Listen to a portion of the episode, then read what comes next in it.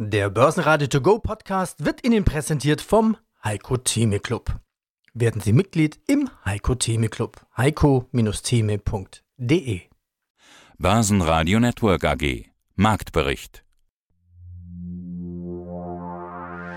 Im Studio Sebastian Leben und Peter Heinrich. Außerdem hören Sie diesmal Vermögensverwalter Uwe Eilers von der Frankfurter Vermögen zum deutschen BIP und der Frage nach der Rezession, Dr. Jan Burgert von Barrels, Heiko Geiger von Fontobel zu Rohstoffen und Zukunftstrends, der Veranstalter der HIT Hamburger Investorentage und CEO von Montega Alexander Braun zur anstehenden HIT-Konferenz und Falco Block von der DZ Bank im Fit for Trading Podcast.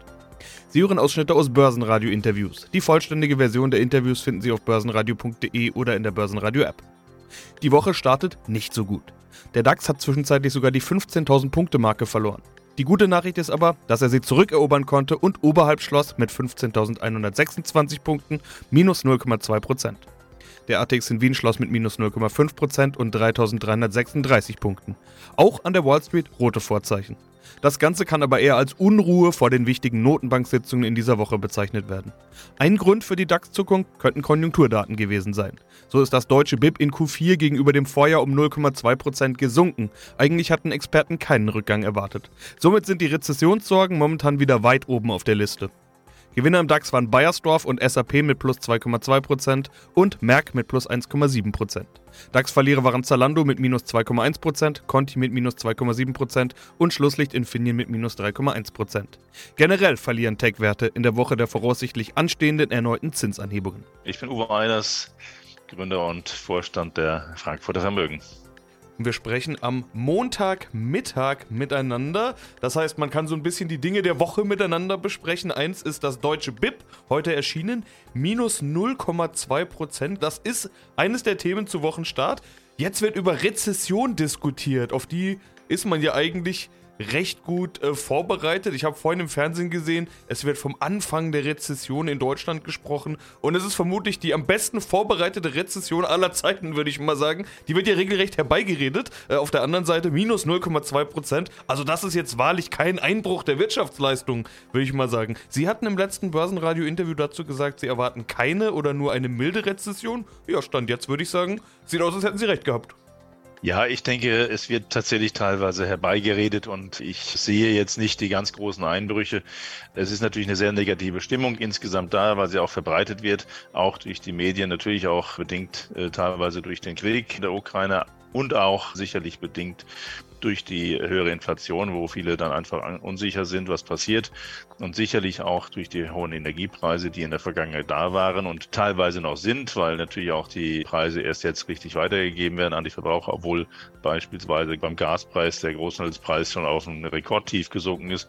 Aber die hohen Preise, die ja zu die eingekauft wurden durch die Energieversorger, die jetzt weitergegeben werden, ja, bringt einfach Verunsicherung und die Leute sparen dann einfach ein bisschen. Von daher haben wir jetzt sicherlich einen leichten Rückgang, aber von Rezession würde ich da jetzt in keiner Form bisher reden. Aber wir haben eine Menge Entlassungen bei Unternehmen. Also eine der Meldungen des Tages wieder sind die Job-Cuts bei Philips. 6000 Stellen sollen gestrichen werden. Das ist aber eigentlich nur die aktuellste der Meldungen, der Vielzahl an Meldungen, die wir in den letzten Tagen und Wochen gehört haben. Microsoft, Amazon, Meta, auch bei uns SAP ganz aktuell und viele mehr. Auch die US-Banken streichen schon oder bereiten es vor. Und, und, und, die Liste lässt sich lang weiterführen. Überall werden Stellen gestrichen. Die einen sagen jetzt, das ist die Rezession, das sind Vorboten oder Symptome einer Rezession. Die anderen sagen, kein Problem, der Arbeitsmarkt gibt es ja absolut her und über den sprechen wir auch schon länger. Und die Firmen sind einfach viel zu fett geworden und müssen etwas abspecken. Wie sehen Sie es? Sie haben das richtige Wort benutzt, fett geworden. Ich meine, im Zuge einer langen Phase des Wachstums, was wir jetzt ja wirklich hatten und haben, ist es einfach so, dass viele Unternehmen einfach viel Personal aufgebaut haben und man muss einfach leider auch sagen, dabei sind halt auch um die zehn Prozent immer mal von Mitarbeitern dabei, die man eigentlich nicht mehr braucht, zumal die dann auch häufig dann nicht effektiv mehr arbeiten und fast faul geworden sind. Und in so einer Phase wie jetzt, wo einfach jeder sagt, oh, alles Rückgang könnte kommen, ist es natürlich eine gute Möglichkeit, Möglichkeit für Unternehmen zu sagen, okay, jetzt bauen wir Personal ab, weil wir die richtigen Begründungen dafür haben. Da werden dann die Gewerkschaften oder auch andere nicht so laut schreien und sagen, oh, das geht ja gar nicht, wer einen Rekordgewinn erzielt und so weiter.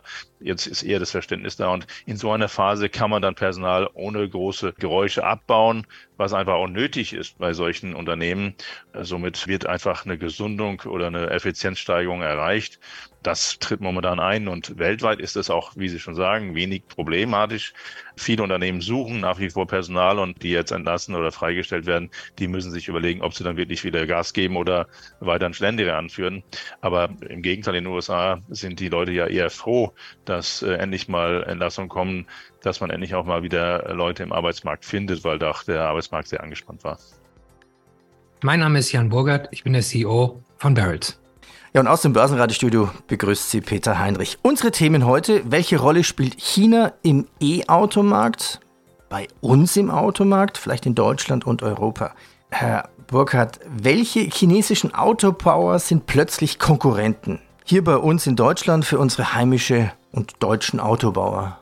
Das kann man gar nicht mehr so einfach sagen. Also es gibt da die eher auch bekannten Hersteller, wie zum Beispiel BYD, also es wissen dann einige, es steht für Build Your Dreams, die auch schon so unter den traditionellen Herstellern geführt werden oder auch Great Wall Motors. Aber dann gibt es natürlich auch neuere, kennt man vielleicht auch NIO oder auch Marken wie MG, Polestar, äh, die dann unter so Konstrukte wie Geely geführt werden, aber auch Xiaopeng und so weiter. Es gibt auf einmal sehr, sehr viele neue Brands, wo wir auch untersucht haben, wer kennt denn eigentlich, genauso wie Sie fragen, so von den deutschen Kunden, diese neuen Brands. Und wenn man denen einfach sagt, zähl doch mal welche auf, dann fällt denen fast gar nichts ein. Wenn man dann allerdings mal ein paar Namen aufzählt, dann sagen die schon so, ja, schon mal gehört, aber vom Grundsatz her ist eigentlich der Erfolg größer als der Bekanntheitsgrad hier in Europa. Okay, also ich glaube, da würde ich auch so antworten, kenne ich nicht, aber dann Chili, okay, hat man schon mal gehört, vielleicht auch als Aktie schon mal betrachtet, NIO. Den anderen, Yongpang? Oh, Xiaopang. Xiaopang, also so, ich spreche bestimmt. Xpeng. Xpeng, ja, ist äh, ne, sehr erfolgreich in, in China. Also jetzt beispielsweise diese drei Newcomer NIO, Xiaopang, Li Auto. Da reden wir dann von äh, rund um 130.000 Einheiten im letzten Jahr. Also das sind dann auch keine kleinen Player jetzt im chinesischen Markt verkauft. Das sind keine kleinen Spieler mehr und machen sich alle auf den Weg nach Europa. Warum machen Sie sich auf den Weg hierher? Ich sagte ja vorhin, plötzlich Konkurrenten. Stimmt das oder war das von mir übertrieben? Sind das Konkurrenten für die deutschen Autobauer, die Ringe, die vier, VW, Audi, wie sie alle heißen, BMW und, und Mercedes? Absolut, weil sich diese Hersteller ausschließlich auf den Elektroantrieb konzentriert haben. Und wenn Sie sich den europäischen Markt anschauen, der ja rückläufig ist, der war früher saturiert und, und stagnierte und heute ist er rückläufig. Das einzige Segment, das wächst, ist das Thema Elektromobilität. Und diese Spiele haben sich ausschließlich auf das Thema Elektromobilität fokussiert und sind dementsprechend brutal wettbewerbsfähig. Und das Ganze auch noch in einer Preisrange, die nicht so ist, wie man das typischerweise von den Chinesen erwartet, nämlich eher im unteren Preissegment, sondern kommen eher im oberen, fast Premium-nahen Preissegment. Das macht sozusagen Premium-Segment für europäische Kunden erreichbar in einer gewissen Form. Und dementsprechend ist das schon ernst zu nehmen. Technik absolut wettbewerbsfähig, Reichweiten, digitale Services und so weiter. Also absolut wettbewerbsfähige Produkte, ganz anders als vor 20 Jahren, wo man immer so auf diesen Landwind referenziert hat. Crash-Test voll nach hinten losgegangen, eher so von der unteren Preisseite kommt, ist jetzt eine völlig andere Nummer des Produktangebotes. Also richtig gute Autos in der Konkurrenz der Luxusmarken, also sprechen wir davon BMW Q7 aufwärts? Genau. Ja, also kommt so ein bisschen darauf an, weil man natürlich innerhalb des Portfolios der neuen Hersteller schon auch immer wieder sich diese Fahrzeuge anschauen muss, um sie dann typischerweise mit den Fahrzeugen der traditionellen Hersteller zu vergleichen.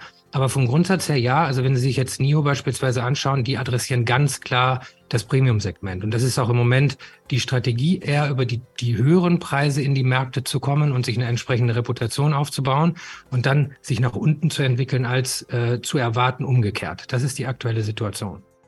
Mein Name ist Heiko Geiger von Fontobel und ich leite dort den Zertifikatevertrieb für Privatanleger.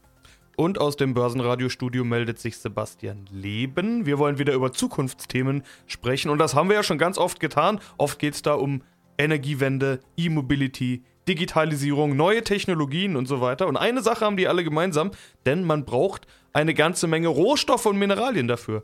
Heiko, sind das diese viel zitierten Schaufeln im Goldrausch, über die man ja immer als Metapher spricht? Ja, zum Teil mit Sicherheit, denn die seltenen Erden aber eben auch Kupfer, Silber, Aluminium, die bilden letztendlich die zentralen Bausteine der Technologien von morgen. Und hier hat natürlich schon ein Wandel stattgefunden im Verbrauch und es äh, gibt immer mehrere Mineralien und Rohstoffe, die eben für die Digitalisierung vonnöten sind. Dementsprechend kann man sicherlich zum Teil auch sagen, dass es äh, sich hierbei um die berühmten Schaufeln des neuen Goldrausches, wenn wir von Daten als dem neuen Gold sprechen. Wollen wir mal noch drüber reden, über welche Rohstoffe wir dann sprechen? Äh, das muss man vielleicht ein kleines bisschen aufteilen. Also gehen wir mal die wichtigsten Sektoren durch. Der wohl augenscheinlichste wichtige Sektor sind die erneuerbaren Energien. Äh, was wird für die Energiewende benötigt? Da ist es in erster Linie Silber, Zink und Aluminium. Von den etablierten Metallen, Eisen natürlich ganz stark, vor allem natürlich, wenn man an die große Infrastruktur denkt. Und Molybden ist auch eine wichtige seltene Erde, die im Bereich der erneuerbaren Energie benötigt werden. E-Mobility, da denkt man natürlich erstmal an diese Lithium-Ionen-Batterien, wie wir sie alle kennen, diese Ladeakkus, aber das ist natürlich noch lange nicht alles. Was noch? Ganz genau. Lithium ist mit Abstand einer der zentralen Rohstoffe im Bereich der E-Mobilität. Aber es werden darüber hinaus auch Nickel, Kobalt und natürlich auch jede Menge Kupfer benötigt. Ja, und dann haben wir die Digitalisierung, die du schon selber angesprochen hast, Connectivity, Internet of Things, andere technologische Zukunftsthemen. Was braucht man da typischerweise? Da geht es natürlich um die kleinen digitalen Helferlines, die uns mittlerweile unseren Alltag erleichtern, von denen wir auch gar nicht mehr loskommen. Dort haben wir eine relativ große Konsistenz mit der E-Mobilität, was natürlich daran liegt, dass bei der E-Mobilität nicht mehr Getriebe und Verbrennungsmotor im Zentrum stehen, sondern Chips und Software. Und dementsprechend ist natürlich im Bereich der Digitalisierung auch der Rohstoff Kupfer, Aluminium, aber auch Kobalt und Gold, gerade auch in der Leitertechnologie, sehr wichtig, neben dem Lithium natürlich. Um Geld an der Börse anzulegen, brauchst du viel freie Zeit, Erfahrung und ein großes Vermögen. Hm, das war einmal. Mittlerweile kannst du auch als Finanzeinsteiger mit kleinem Budget und überschaubarem Zeitaufwand dein Geld an den Kapitalmärkten für dich arbeiten lassen. Wie das genau funktioniert, warum dir ETFs und Fonds dabei helfen können und warum der Faktor Zeit so wichtig ist, das klären wir in unserem heutigen Fit for Trading Podcast. Ja, das mache ich wieder zusammen mit meinem Interviewgast. Hallo Leon, herzlich willkommen bei unserem neuen Podcast. Na, hallo Falco, vielen Dank für die Einladung. Ja, und mein Name ist Falco Block. Ich bin Sales-Stratege bei der DZ Bank in Frankfurt. Jetzt bin ich mal Berufseinsteiger vielleicht, habe noch kein Startkapital und kann vielleicht erstmal nur 50 oder maximal 100 Euro im Monat anlegen. Da kann ich doch jetzt eigentlich keine einzelnen Aktien kaufen, oder doch? Es gibt tatsächlich einige Aktien, bei denen das möglich wäre, aber ich bekomme vielleicht nicht jede Aktie, die ich will. Also es gibt tatsächlich einige Aktien, bei denen eine schon 100 oder mehrere tausend Euro kostet. Und dann komme ich mit diesen kleinen Beträgen natürlich nicht zu dem Moment, dass ich in ganz viele verschiedene Unternehmen gleichzeitig investieren kann. Zum Glück gibt es da aber einfache Lösungen, die nennen sich eben ETF oder Fonds. Und mit denen kann ich eben mit diesen ganz, ganz kleinen Summen trotzdem in ganz, ganz viele verschiedene Unternehmen gleichzeitig investieren. Jetzt hast du die Begriffe ETF und Fonds gerade genannt. Ich habe mal gehört, das eine kann man so beschreiben als aktiv, das andere als passiv. Was heißt das? Kannst du uns das jetzt noch mal ein wenig näher erläutern? Welche Gemeinsamkeiten und welche Unterschiede gibt es bei diesen sogenannten Anlageformen? Also die erste große und ganz, ganz wichtige Gemeinsamkeit habe ich ja bereits genannt. Ich kann hier mit kleinen Summen in ganz, ganz viele verschiedene Unternehmen gleichzeitig investieren. Denn das Geld, das ich investiere, wird genauso von vielen anderen Anlegern angesammelt, sodass ein großer Topf entsteht. Und dieses Geld kann dann natürlich ganz geschickt auf viele verschiedene Unternehmen verteilt werden. Und die Vorgehensweise, so wie du es beschrieben hast, passiv oder aktiv, die ist dann doch unterschiedlich. Bei einem aktiven Investmentfonds gebe ich im Endeffekt die Spielregeln vor. Beispielsweise, der lieber Fondsmanager investiert das Geld nur in Deutschland oder weltweit oder nur in eine bestimmte Branche. Und dann kann er sich aber selbst entscheiden, in welche Unternehmen er investiert, die genau diese Spielregeln erfüllen. Das heißt, ich gebe die Verantwortung aus meiner Hand. Der Börsenprofi soll das Geld so investieren, wie es seine Analysen auch vorgeben. Bei einem ETF sieht es etwas anders aus. Dort investiere ich zwar auch in vielleicht eine Branche oder in eine Region, aber da wird die Aufteilung vorgegeben. Denn ich investiere hier in einen sogenannten Index, oftmals eben in einen Aktienindex, der einfach die Entwicklung von den Aktien in einer bestimmten Region, einer bestimmten Branche messen soll. Ich denke, das bekannteste Beispiel, Falco, du hast sicherlich davon schon gehört, das ist der DAX. Dort sind die 40 größten deutschen Aktienunternehmen gelistet. Und dann wird einfach hier geschaut, wie viel ist das Unternehmen an der Börse wert. Das Unternehmen mehr an der Börse wert als ein anderes, dann ist auch die Gewichtung in Prozenten dieses Unternehmens etwas größer wie von dem Unternehmen B. Und so gibt der Markt, also die Unternehmensgröße, mir selber auch schon direkt vor, wie mein Geld investiert wird. Ganz egal, was für Nachrichten kommen, ganz egal, was eine Analyse ergeben würde, so wird das Geld investiert, wie es die Börse vorgibt.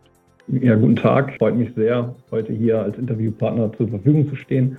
Mein Name ist Alexander Braun. Ich bin Vorstand der Montega AG und gleichzeitig auch einer der Hauptgesellschafter des Unternehmens. Ganz analog, nämlich vor Ort, finden diesmal aber wieder die Hamburger Investorentage statt. Zweimal im Jahr, einmal im Februar, einmal im August. Die Februarveranstaltung steht eben kurz bevor. Was ist das Konzept? Was ist die Idee dahinter? Wenn ich da einmal korrigieren darf, also es ist analog natürlich. Wir möchten ja auch den persönlichen Austausch vor Ort, die Gespräche, auch haben wir ein tolles Rahmenprogramm mit Abendveranstaltungen beim Glas Wein, dem leckeren Essen. Aber wir sind auch digital, was die Hamburger Investorentage angeht unterwegs. Das heißt, die Veranstaltung wird auch über unsere Connect-Plattform live übertragen, gestreamt. Also ist es nicht ganz analog, sondern es ist auch schon digital und bezogen aufs äh, Konzept Hamburger Investorentage. Zweimal im Jahr sagten Sie schon, also sehr wechselndes Line-up aus dem deutschen Mittelstand. Also wir haben es gerade kürzlich einmal ermittelt. Also jetzt im Februar-Hit haben wir 24,7 Milliarden Market Cap anwesend und 575 äh, Millionen durchschnittliche Market Cap. Also das ist genau dieses typische mittelgroße deutsche Unternehmen.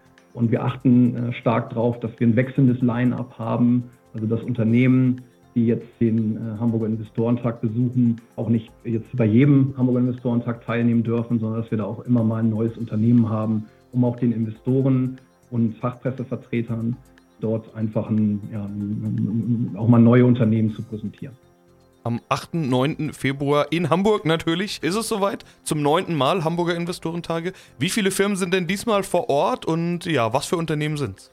Also es sind äh, dieses Mal 43 Unternehmen vor Ort. Wir haben in der Regel immer zwischen 40 und 60 Emittenten. Wir möchten das Konzept auch gar nicht größer machen, weil es ja auch diesen familiären Charakter nicht verlieren soll. Was macht es besonders? Das ist ganz klar die Betreuung. Also das heißt, unser Team ist vor Ort, betreut die Emittenten.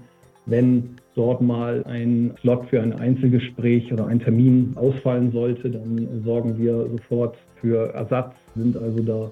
Wir haben auch jetzt dieses Mal eine, eine große Warteliste, also die Nachfrage nach den Einzelterminen ist größer als das Angebot. Wir sind also wirklich die ganze Zeit dran, um die Emittenten bestmöglich zu betreuen. Das kann man nur machen, wenn es in in diesem Umfang ist. Wenn es eine riesen Veranstaltung werden würde, würde das so für uns gar nicht mehr umzusetzen sein.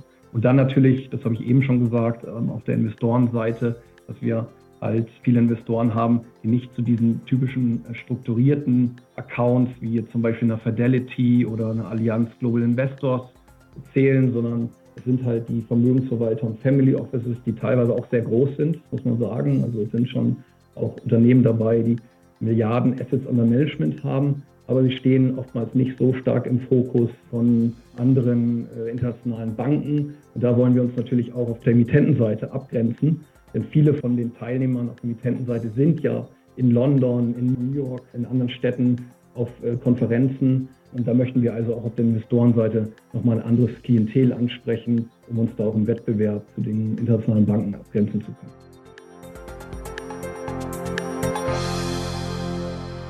Börsenradio Network AG. Marktbericht. Der Börsenradio To Go Podcast wurde Ihnen präsentiert vom Heiko Theme Club. Werden Sie Mitglied im Heiko Theme Club. heiko-theme.de